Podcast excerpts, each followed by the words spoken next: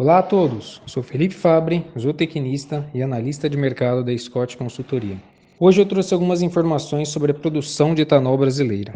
Segundo os dados da União da Indústria de Cana-de-Açúcar, a Única, na segunda quinzena de agosto foram produzidas 2,16 bilhões de litros, uma queda frente aos 2,73 bilhões produzidos aí é, no ciclo passado.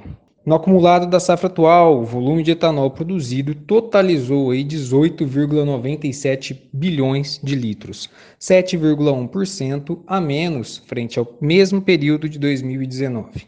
Deste total, foram fabricados 910,57 milhões de litros de etanol de milho, um incremento de 99,6% em relação ao volume produzido no mesmo intervalo do ano passado.